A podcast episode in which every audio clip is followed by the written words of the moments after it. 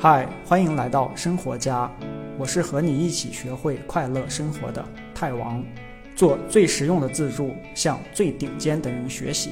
放心听，完整内容的文字版在本期简介里等着你。本期话题是自我边界，怎么和自己划清界限？在被身边的人欺负了怎么办？那个视频里咱们说过，要和其他人去建立边界，就是其他人以什么样的方式对待你是你不能接受的。其实还有另外一种更重要的边界，是绝大部分人都没有意识到的。这个边界就是和你自己的边界，和自己的边界，这是什么东西？我叫这个东西自我边界。就是你的想法、情绪和欲望，并不是你，他们很多都是不正确的，你也没必要听他们的。比如，本来只是明天的面试让你有点担心，但是你的思维习惯，也就是想法，是去进一步的担心这个事情，觉得自己会面试失败，然后找不到任何工作，然后就没钱，然后交不起房租，最后可能会流落街头，甚至连讨饭用什么样的碗都想好了。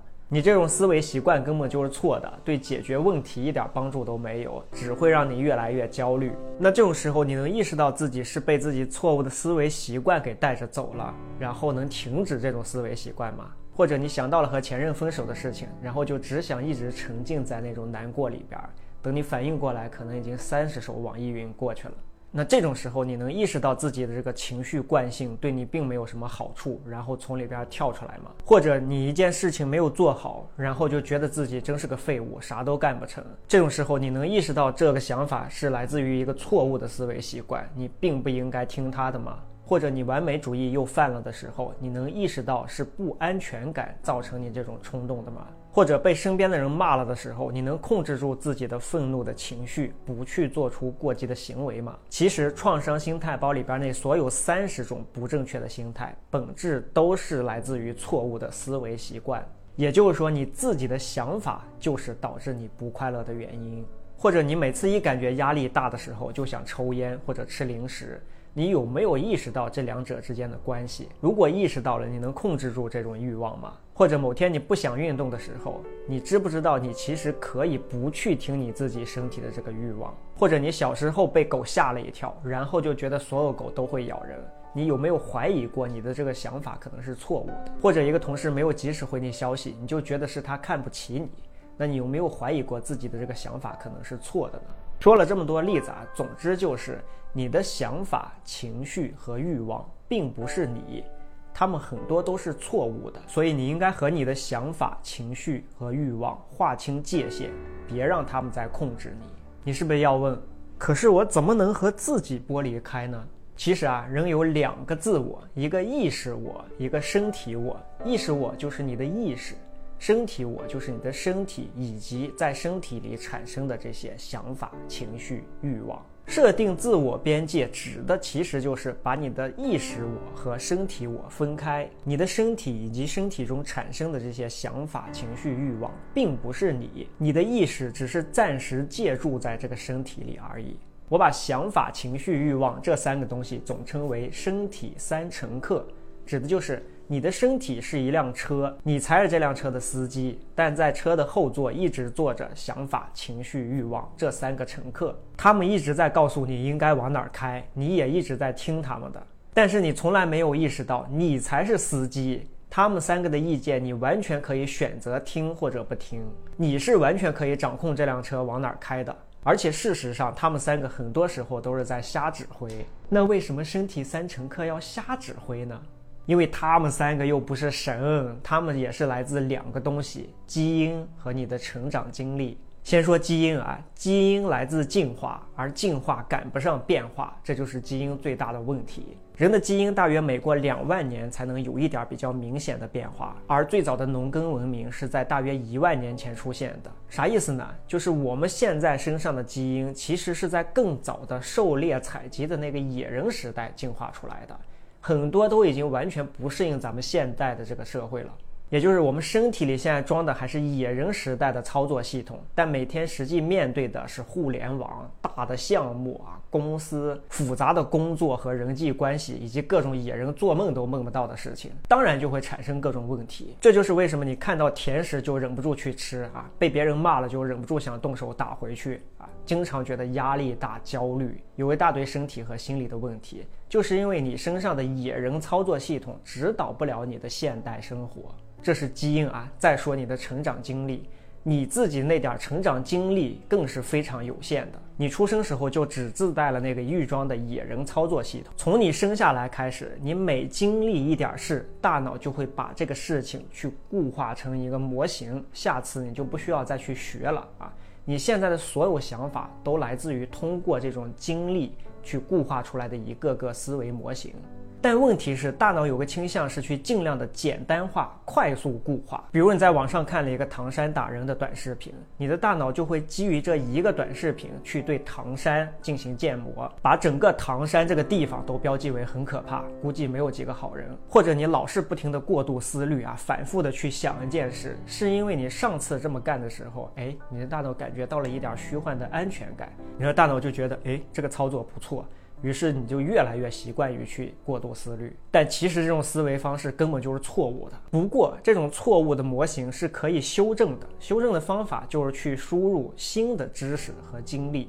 不断的去修正这个模型，你输入的这个数据量越大，你的模型就越准确。比如说，你实际去唐山去接触一下唐山的人，哎，然后就逐渐的发现，其实并不是唐山人都是坏人。包括你现在看这个视频，也是我在给你输入新的信息，修正你以前认为自己应该听你身体三乘客的这种错误的思维。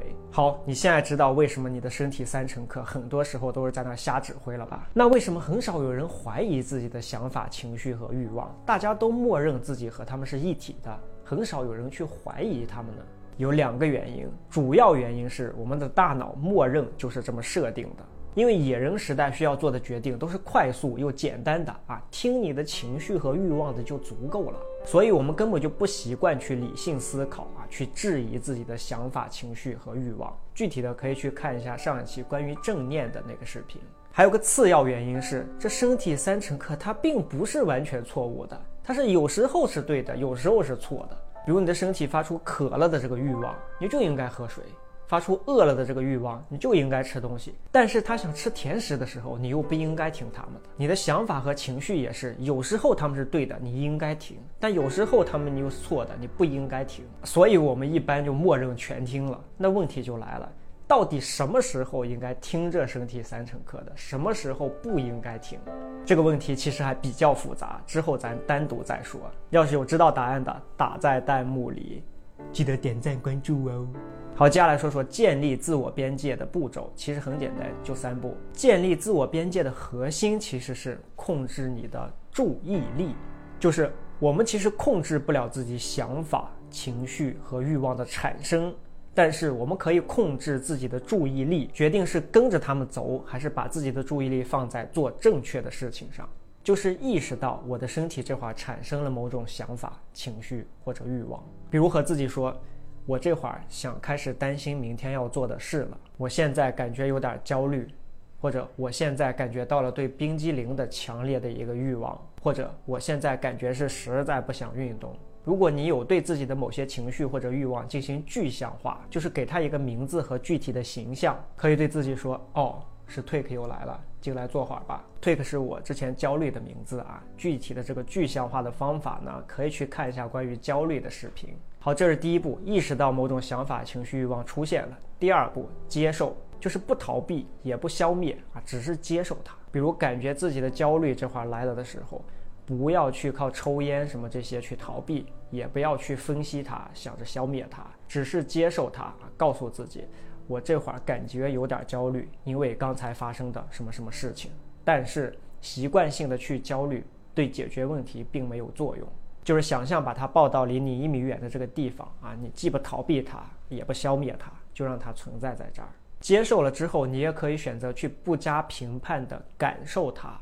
比如，就感受你这会儿身体上的这个焦虑情绪啊，具体有什么感觉，心里有什么想法，有什么情绪。好，这是第二小步，接受。第三小步就是做你该做的事，就是对刚才出现的这种想法、情绪和欲望不加感情的划清界限啊，打住，让它就存在在这块儿。但是你根据自己的理性分析去做你接下来该做的事情。比如对于开头说过的那个明天要面试的这个焦虑来说，你可以接受它的出现以后，不去跟着它开始一路的往下焦虑，而是和它划清界限啊，然后分析针对这个明天要面试这个事情。我可以做哪些准备？然后实际的就去做这些准备。好，就这三步啊：意识、接受、做你该做的事。不知道你有没有看出来啊？其实这三步和你正念或者冥想的时候是完全一样的。冥想的时候走神儿是你控制不住的，等你反应过来，你已经走神儿了。你要做的就是意识到啊，我走神儿了，然后不加评判的去接受自己刚才出现的这个让自己走神儿的想法、情绪或者是感觉。然后就把它打住，把注意力拉回到你的呼吸上来就可以了。恭喜你学会了把生活的方向盘拿回到自己手中，把你的生活这辆车开往更幸福的地方。记得在我的网站 tedwows.com 首页去加入我的周报，得到只有周报里才有的感悟。每个星期一封三分钟的短邮件，让你快乐提升百分之一。记得点赞、关注、投币。下个视频再见。恭喜你，离学会快乐生活又近了一步。别忘了订阅这个栏目，我是泰王，下期这里等你。